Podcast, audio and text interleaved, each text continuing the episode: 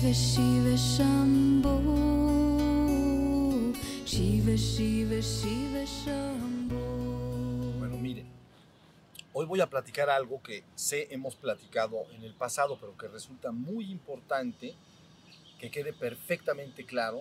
Y luego, si no queda, ustedes deben de preguntarme para que lo quede, para que quede perfectamente claro. Miren, es la relación que existe entre la activación del fuego sagrado y el despertar espiritual.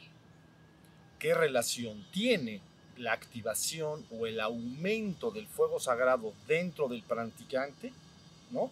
y su propio despertar espiritual?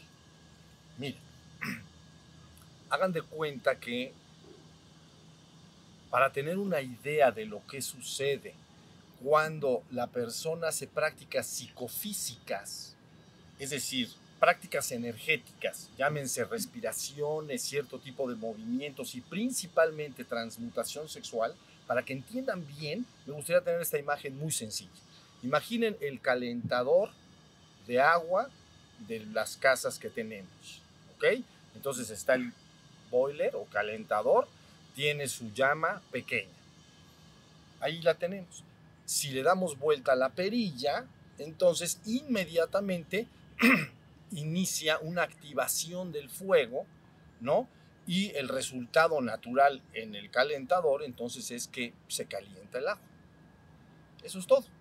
Bueno, pues imaginen por el otro lado que las personas, los seres humanos, tienen una cantidad de fuego despierta en todo el organismo, pero principalmente en la base del tronco.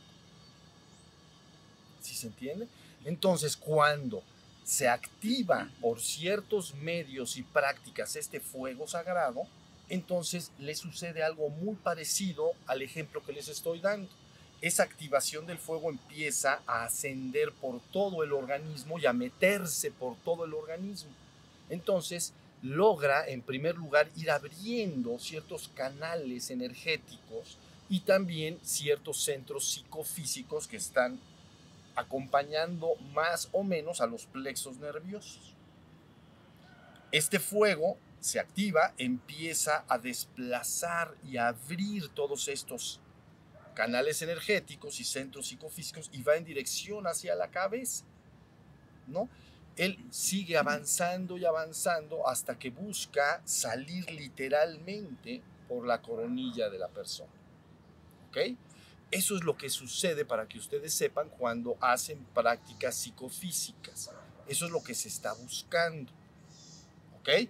Ahora, imaginen por el otro lado que prácticamente, síganme bien, prácticamente todas las tradiciones espirituales importantes del mundo aceptan el concepto de progreso espiritual. ¿Ok? Entonces voy a dar el ejemplo en función, por ejemplo, de la mística cristiana. La mística cristiana, desde los primeros padres del desierto, aceptan tres pasos en el progreso espiritual. El primero se llama etapa de la purgación, el segundo se llama etapa de la iluminación y el tercero se, etapa, se llama etapa de la unión. Tres etapas en el progreso espiritual. Entonces, ¿qué tiene que ver, no? Después de estudiar a tantas y tantas personas, místicos, santos y personas comunes y corrientes que han hecho prácticas de tipo espiritual y se ve todo lo que les sucedió, se podría resumir en estos tres pasos. Etapa de purgación, etapa de iluminación, etapa de unión. Bueno, sucede lo siguiente. Cuando las personas prenden el fuego sagrado dentro de ellos, aparte de que hay muchas manifestaciones o posibles manifestaciones físicas, como movimiento del cuerpo o hay calor interior y otros, otras cosas que ahorita si quieren podemos platicar.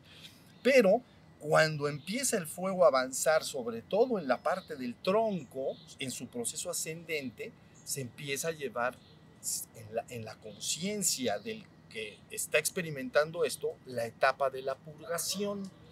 Ustedes podrían entenderlo como si el ego humano, que es aquella parte falsa e inventada, construida artificialmente, estuviera desde la base del tronco hasta la garganta, hasta acá.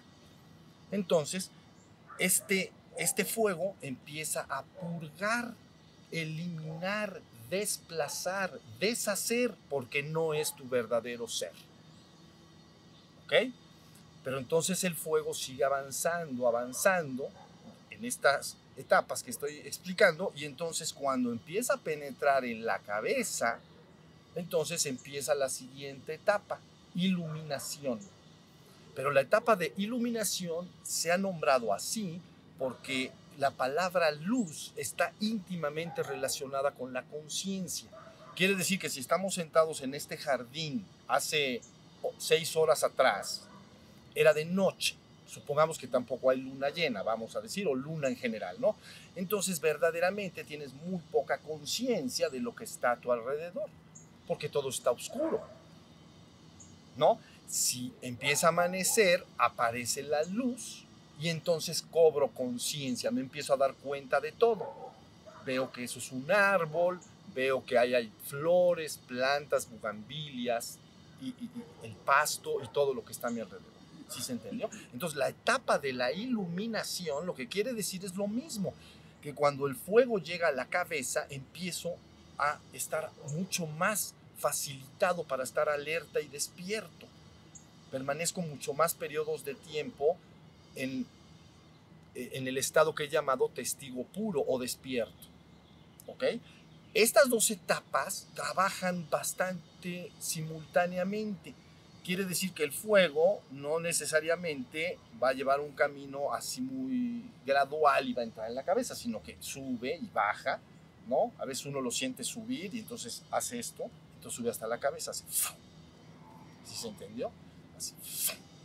Entonces, la persona está despertando, está pudiendo estar atento, consciente, ha aprendido la luz de la conciencia y lo primero que para él es evidente es un proceso de purgación de su ego.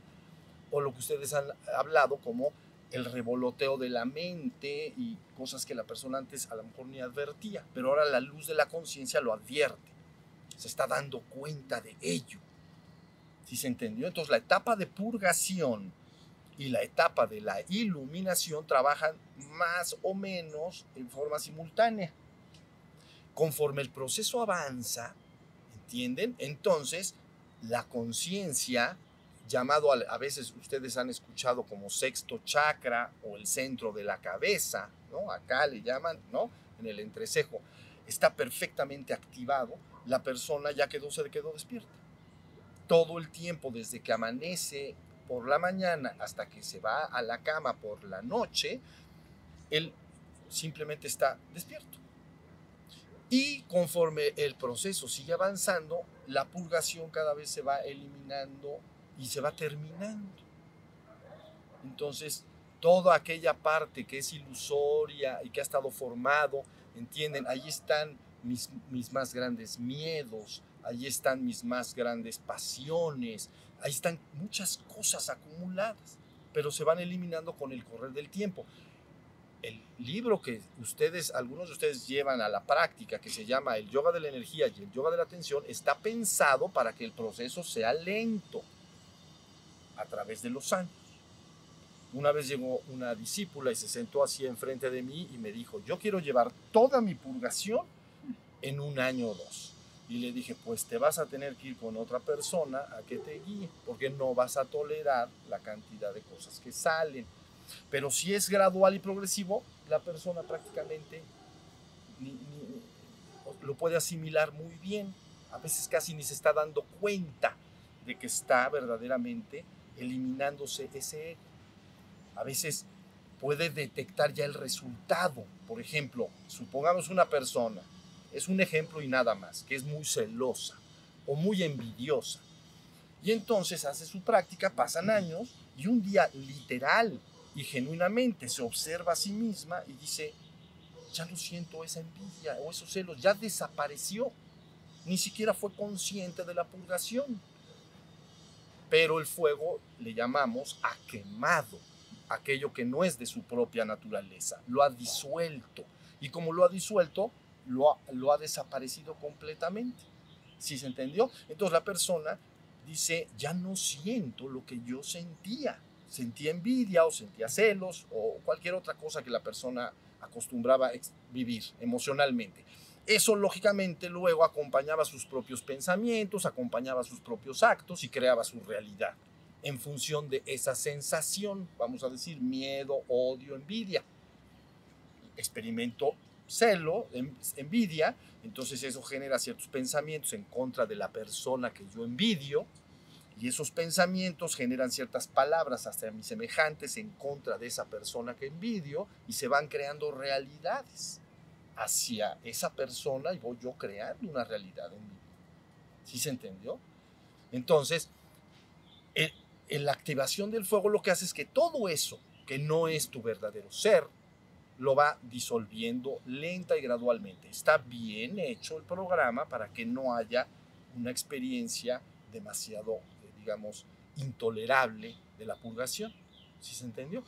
Cuando la persona, cuando el fuego ya puede subir dulce y suavemente, prende el centro de la cabeza. ¿Sí se entendió? Y entonces podríamos aplicar, por ejemplo, a un místico cristiano más después de los padres del desierto, como San Juan de la Cruz. Entonces dice, el fuego del Espíritu Santo, cuando entra al principio en, en la vía purgativa, dice, le sucede lo mismo a esa persona que le sucede a un madero en presencia del fuego primero lo hace chillar y tronar. ¿Ven? Meten, meten ustedes un, tronco en una buena fogata, meten un tronco y contra más verde, ¿no? Entonces truena y retruena y chilla y rechilla, porque el fuego está buscando penetrarlo y domarlo. ¿Sí se entendió? Conforme el proceso avanza, eso logra, lo penetra y lo doma. Entonces llega un momento en que tú agarras ese gran tronco y ya, ya no chilla ni truena. Y lo rompes, ¿no? Y entonces adentro está hermoso, todo rojo, todo precioso. ¿Sí se entendió? Quiere decir que ese fuego ya lo penetró y lo limpió. Entonces, por eso San Juan de la Cruz, cuando ellos hablan de este proceso, hablan del fuego del Espíritu Santo. ¿Ok? En el Antiguo Testamento, como David dice, ¿no? entró el fuego en mí y penetróme hasta el fondo de los huesos. O sea, es una activación muy literal, no es metafórico, no estamos hablando aquí de que ese fuego es como una idea romántica.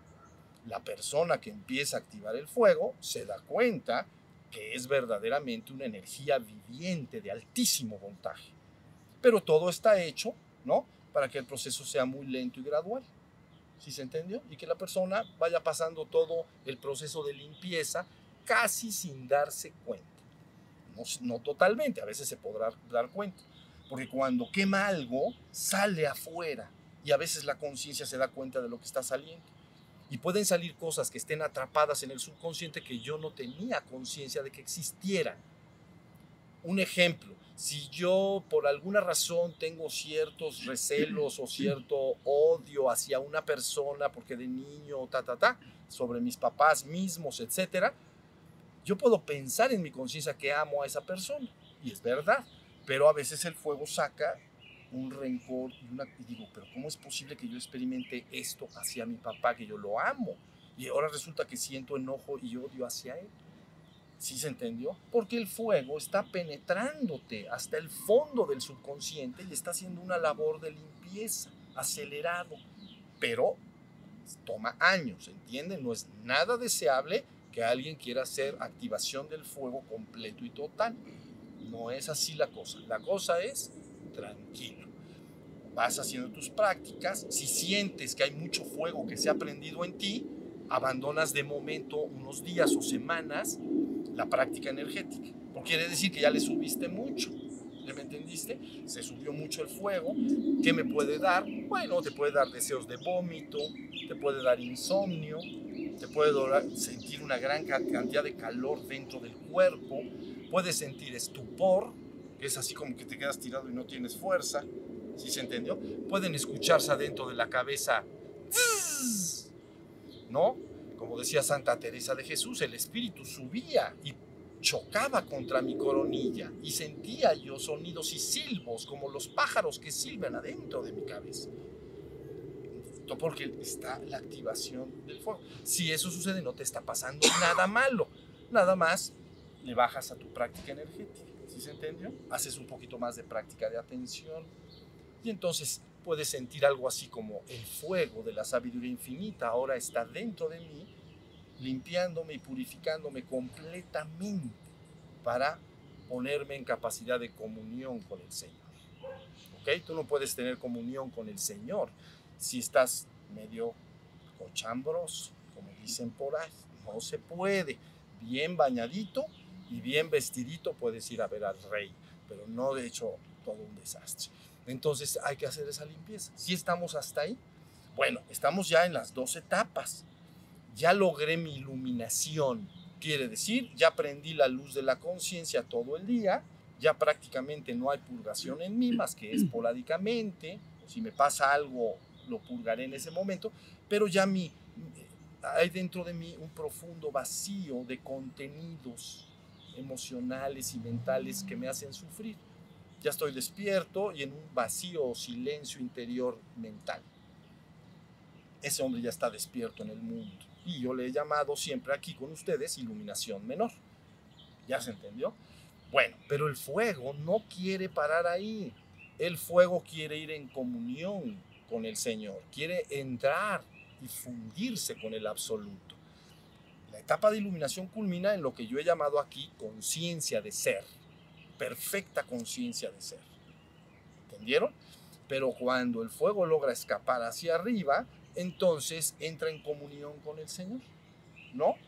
Santa Teresa de Jesús dice, a lo que se puede entender en la séptima morada, el espíritu queda hecho una sola cosa con Dios.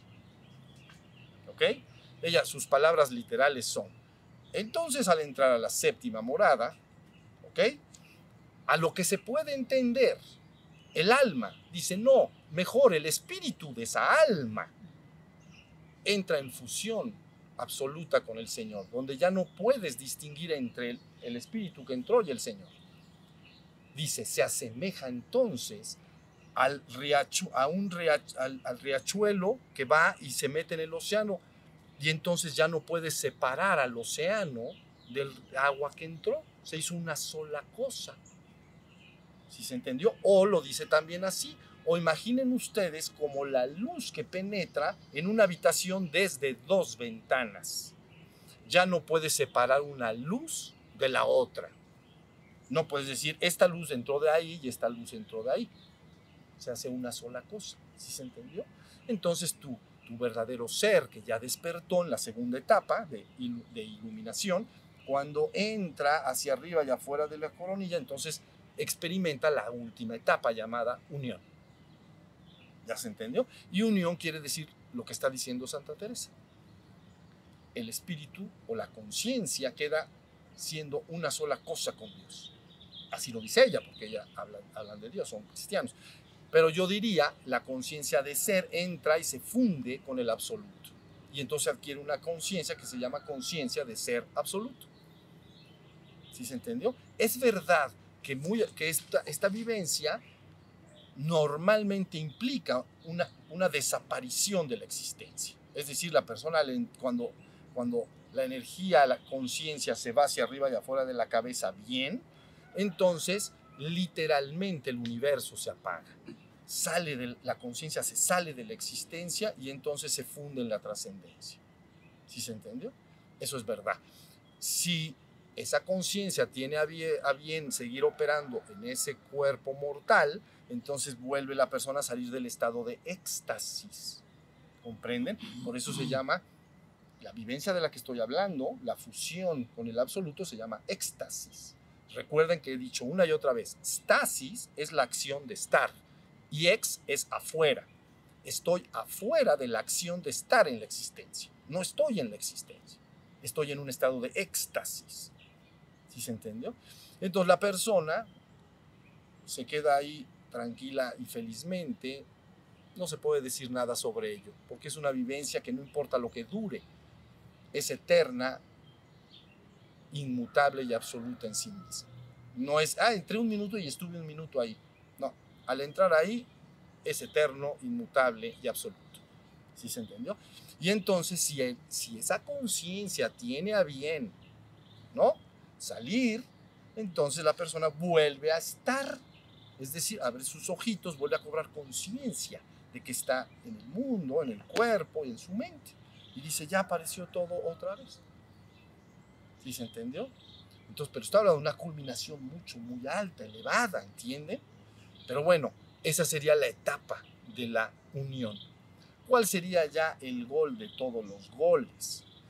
Entonces, que la persona al salir de ahí mantenga perfectamente conectada la conciencia que está ahí, que es el absoluto, pero con sus párpados abiertos. Entonces, para él todo se ha transformado en el absoluto. ¿Sí se entendió? Esto está divino, mis vidas. Y sabemos los pasos exactos. No estamos tentando el camino. No les estoy diciendo, si ustedes hacen ciertas prácticas, posiblemente te va a suceder. No, no hay eso. Si lo haces y vas avanzando, vas en ese camino. No quiero decir que sea absolutamente fácil y que la persona después de seis meses de practicar un año puede tener acceso al absoluto. ¿Entienden? A veces hay que remover mucho. Pero lo importante, importante es que la persona se despierte. Eso sí es importante. Si la persona llegara a la segunda etapa que llamamos iluminación, conciencia de ser, un ser humano despierto en el mundo, entonces yo le he llamado iluminación menor. Pero esa persona cuando muera, inevitablemente su conciencia entra al absoluto. Aunque no haya experimentado esa tercera etapa en vida. ¿Sí se entendió?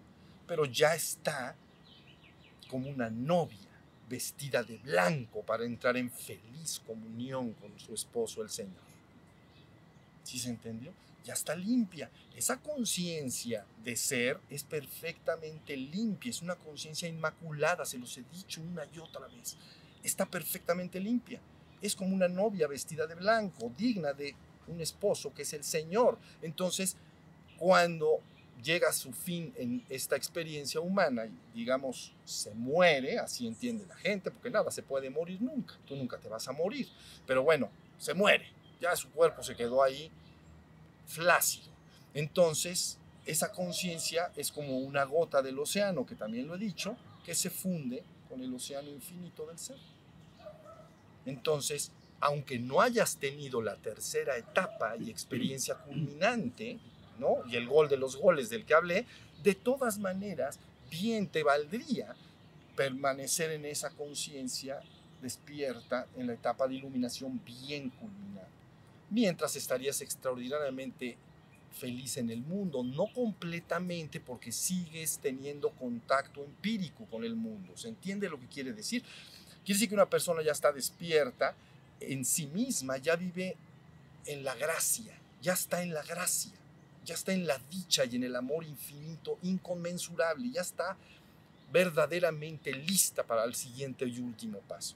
Pero es objeto de conocimiento empírico. Quiere decir que si alguien pasa y le, pisa un dedo del pie, le va a doler, porque tiene una experiencia empírica del mundo. ¿Ya se entendió? Entonces, todavía no se habla de la gloria, se habla de la gracia. Esa persona está en gracia, pero no en gloria. Si estuviera en gloria absoluta, no puede tener ninguna experiencia, ninguna experiencia asociada a lo que llamamos nosotros sufrimiento. No hay tal cosa. Pero estando en el mundo, aún puede serlo. ¿No? Aún puede haber una experiencia en el mundo que te haga sufrir, al ver sufrir a tus semejantes y a las personas que quieres, o al ver sufrir a, a tus seres humanos eh, a, la gente en general y ver sus desgracias y sus sufrimientos, todavía puede a veces impregnarse un poco en tu persona. Y ese es el esfuerzo que siempre se está haciendo, que las personas, por eso se hace, para que las personas logren llegar a ese estado de gracia perfecta. ¿Sí se entendió? Bueno, pues esto que le estoy diciendo está extraordinario, porque la persona no tiene más que empezar a hacer su pránica, su armónica y etcétera, las respiraciones que Todas esas respiraciones vienen del Tíbet, ahí creo que lo dice el libro. Y entonces empieza la activación del fuego. Y por el otro lado, la persona busca estar cada vez más tiempo en estado despierto. ¿Sí se entendió? Cuando tú buscas estar despierto, ¿por qué no puedes permanecer y al ratito pierdes ese estado? Porque cuando hagan de cuenta que la, energía sigue a la conciencia. Y si yo me quiero poner consciente del momento presente, el fuego sube para prender esa conciencia en mí. Pero, no, pero la estoy forzando. Entonces al ratito, ¡pum!, se pierde. Y se va a otros centros y la gente dice, me distraje, me quedé dormida, me olvidé de mí, porque ya entonces la energía bajó a las partes del tronco. No está estable en la parte de la cabeza. ¿Sí se entendió? Por eso está la persona pudiendo estar despierta y luego se queda dormida. Vuelve a estar despierta y se queda dormida. Entonces ustedes lo que tienen que hacer es prácticas para cada vez estar más atentos y despiertos en el presente y activar el fuego gradualmente. ¿Ok? Vigilando siempre, cualquier cosa me la deben de comunicar si es más allá de lo que ustedes consideran que es posible, bueno, que están soportando, me lo dicen y se resuelve porque no hay ningún problema. Está bien diseñado el curso. ¿Sí se entendió? Entonces, esa es la relación exacta entre el fuego sagrado y el despertar de la conciencia. Entonces, se logra un despertar francamente muy acelerado. Por eso se dice, con el uso del fuego sagrado, una sola vida basta.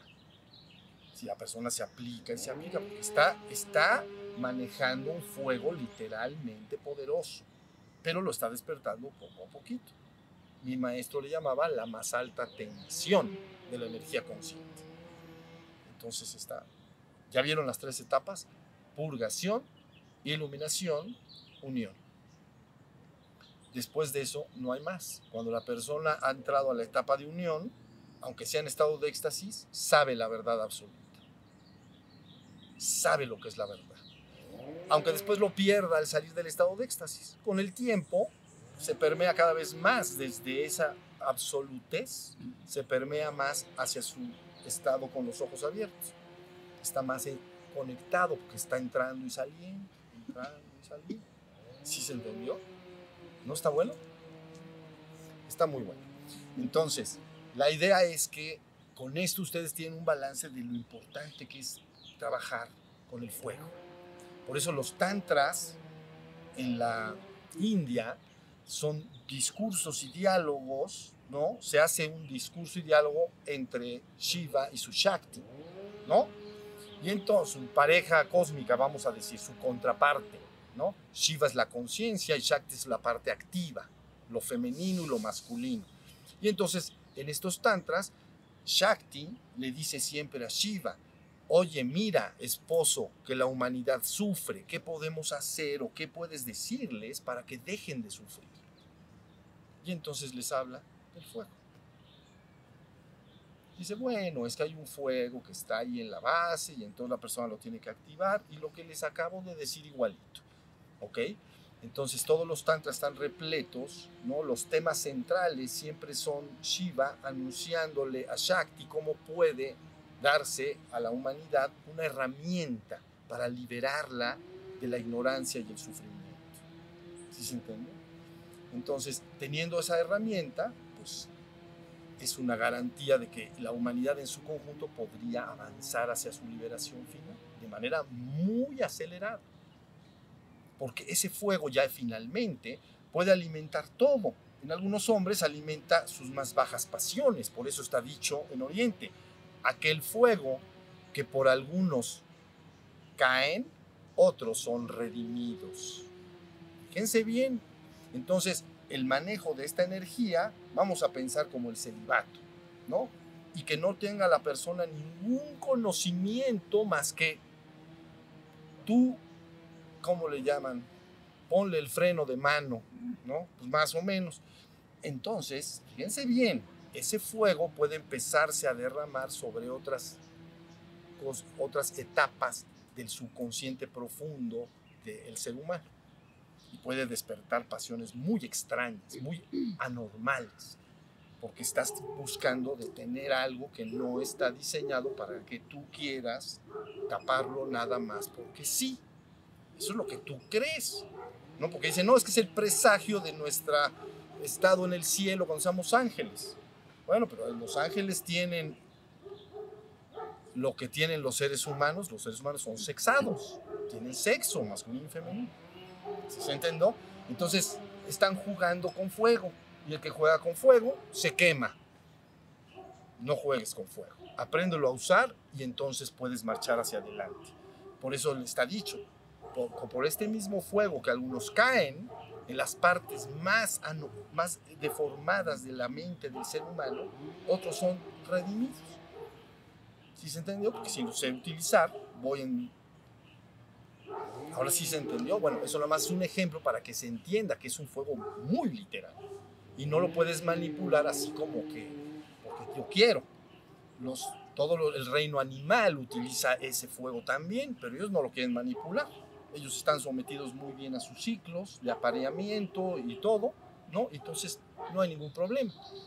Pero luego el ser humano inventa cosas extrañas, ¿no? Yo quiero ser el, eh, como un ángel en el cielo, pero el ángel del cielo no tiene colgando cosas que tú sí tienes colgando. Bueno, entonces, este, hasta ahí la idea. ¿Sí se entendió? Tres etapas. Fuego. No abandonen su práctica de fuego. Háganlo suave y dulcemente. Ya sea aplicándose nada más al yoga de energía y yoga de atención que yo les he ofrecido ahí, o también he escrito muchos otros libros sobre Kundalini Yoga, sobre el tumo, sobre prácticas taoístas como el embrión del Tao. Todas esas esos libros que he escrito están hablando de la manipulación y uso del fuego. Todas. Entonces ustedes pueden aplicar la que quieran, pero que entiendan bien lo que están haciendo. ¿Sí se entendió? Pues ahí, este, ahí está. Entonces, con esto podemos terminar. Si alguno tiene alguna duda, pregunta de su experiencia personal, bien. Y si no, pues meditamos un rato.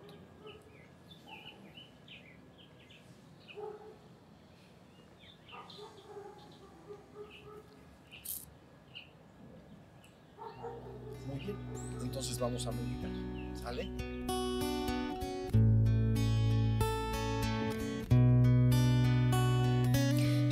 Shiva Shiva Shiva Shambho Shiva Shiva Shiva Shambho